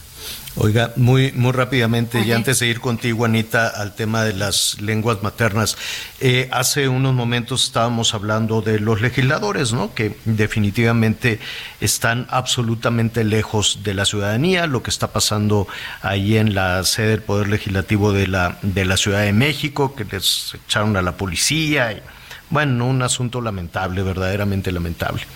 Y este, me queda muy claro que el origen del poder legislativo es estar cerca de los ciudadanos, del ejecutivo, del judicial también, me queda claro, ¿no? Para eso es la conformación del Estado mexicano.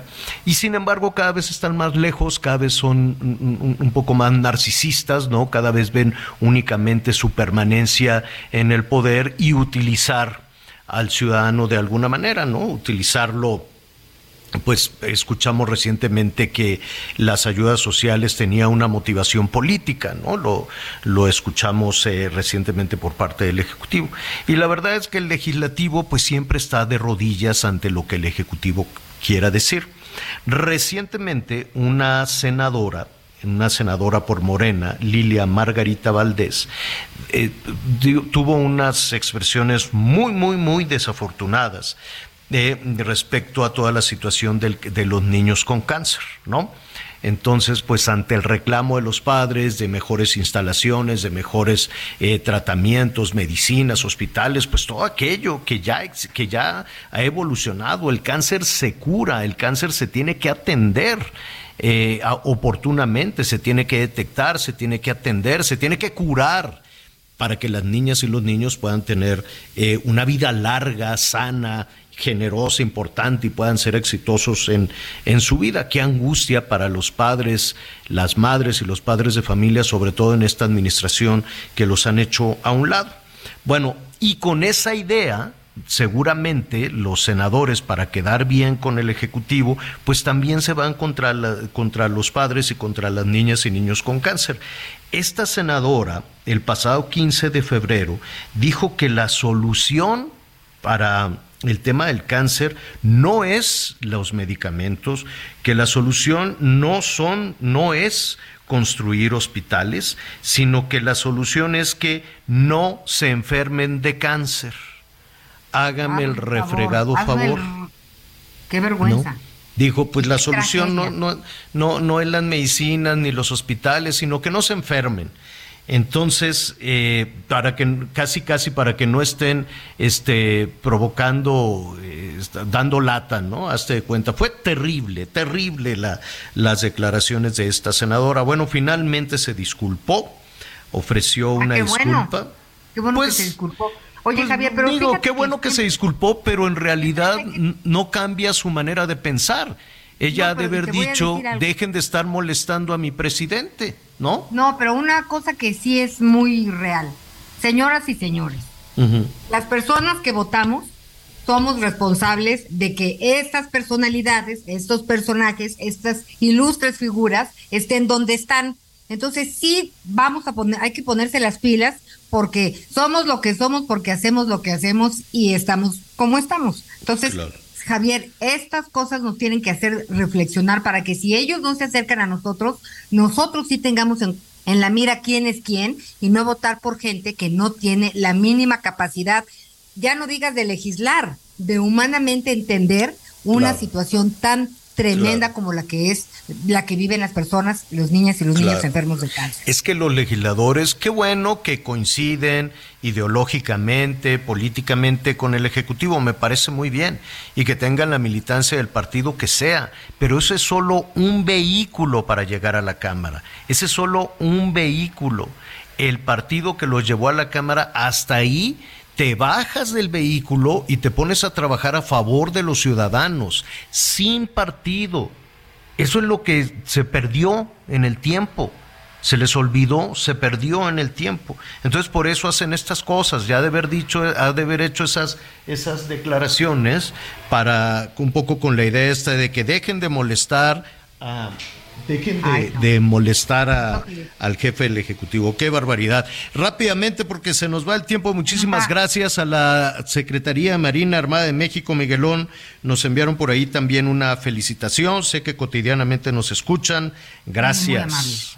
Oigan, y también tenemos que, hoy es Día de las Lenguas Maternas.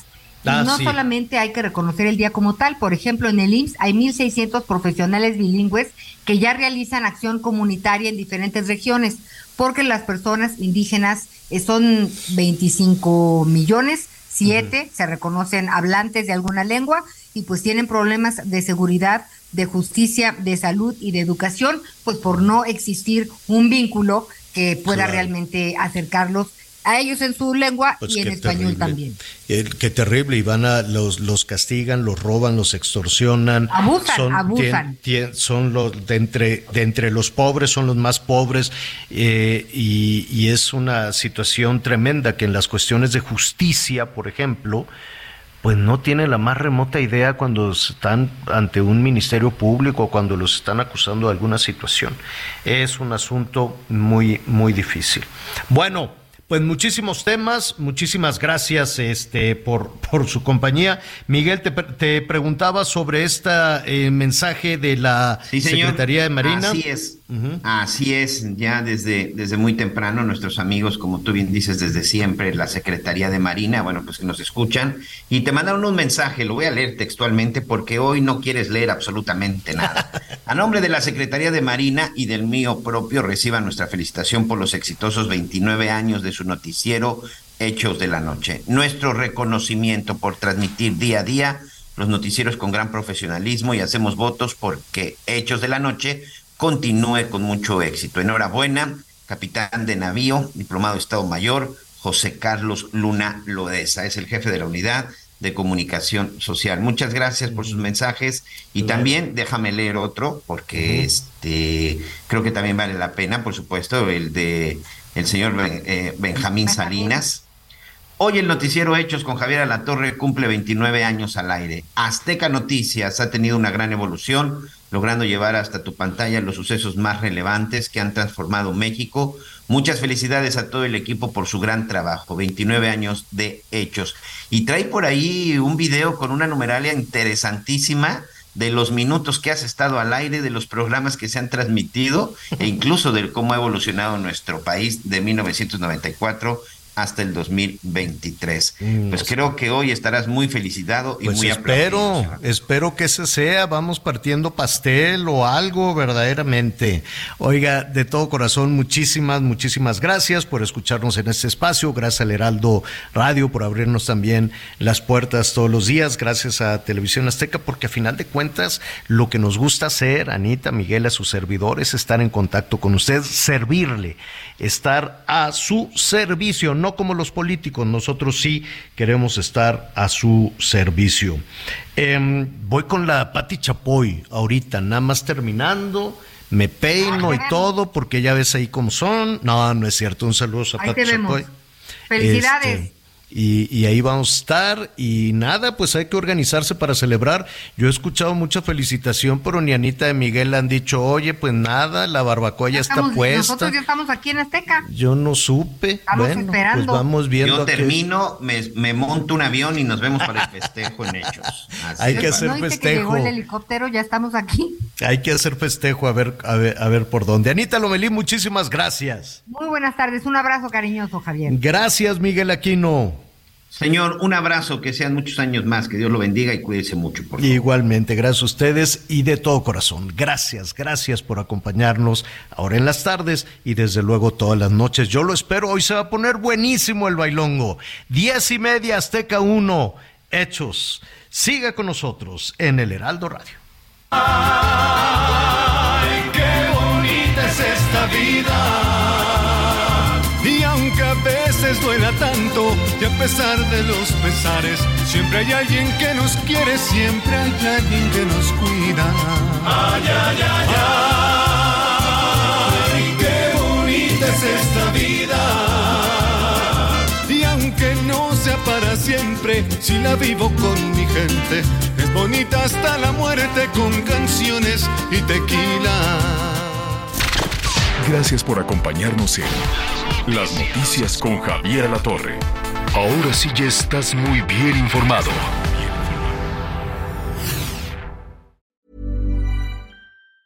Hey, it's Danny Pellegrino from Everything Iconic. Ready to upgrade your style game without blowing your budget? Check out Quince. They've got all the good stuff shirts and polos, activewear, and fine leather goods, all at 50 to 80% less than other high end brands. And the best part? They're all about safe, ethical, and responsible manufacturing. Get that luxury vibe without the luxury price tag. Hit up quince.com slash upgrade for free shipping and 365 day returns on your next order. That's quince.com slash upgrade.